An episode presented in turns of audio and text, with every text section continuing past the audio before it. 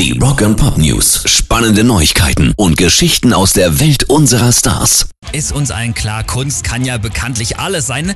Alles, was zum Beispiel einen tieferen Sinn hat. Aber jetzt erkläre mir doch bitte einmal, einmal jemand den tieferen Sinn hinter einer Lars Ulrich Toilette. Die hat ein amerikanischer Künstler wirklich entwickelt und boah, die sieht irgendwie verstörend aus. Im Grunde genommen sieht das so aus, als würde man sein Geschäft halt auf dem Schoß von Lars Ulrich machen. Wow. Man sitzt da halt drauf. Und wenn ihr jetzt sagt, verrückte Idee, dann kann ich nur sagen, ja. Aber der Künstler war vor einem Monat oder zwei vielleicht schon noch mal in den Medien. Da hat er nämlich eine Gitarre aus dem Skelett seines Onkels gebaut. Rock and Pop News. Eric Clapton versteht scheinbar so gar keinen Spaß. Er hat eine deutsche Frau jetzt auf 250.000 Euro Schadensersatz verklagt.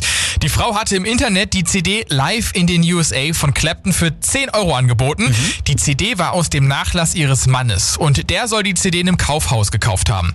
Laut Eric Clapton ist das Ding aber eine Fälschung und logischerweise, na klar, deswegen gab es die Klage 250.000 Euro gegen die Frau.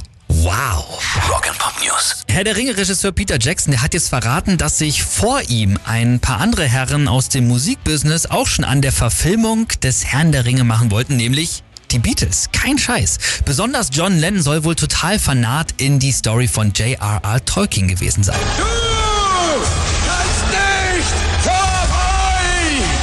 Ja, Beatles wollten deswegen wirklich den Film umsetzen und auch den Soundtrack dafür produzieren.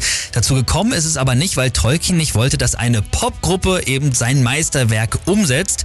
Kann man auch irgendwie verstehen, oder? Aber jetzt lasst uns mal ganz kurz darüber nachdenken, was das für ein krasser Soundtrack gewesen wäre. wirklich.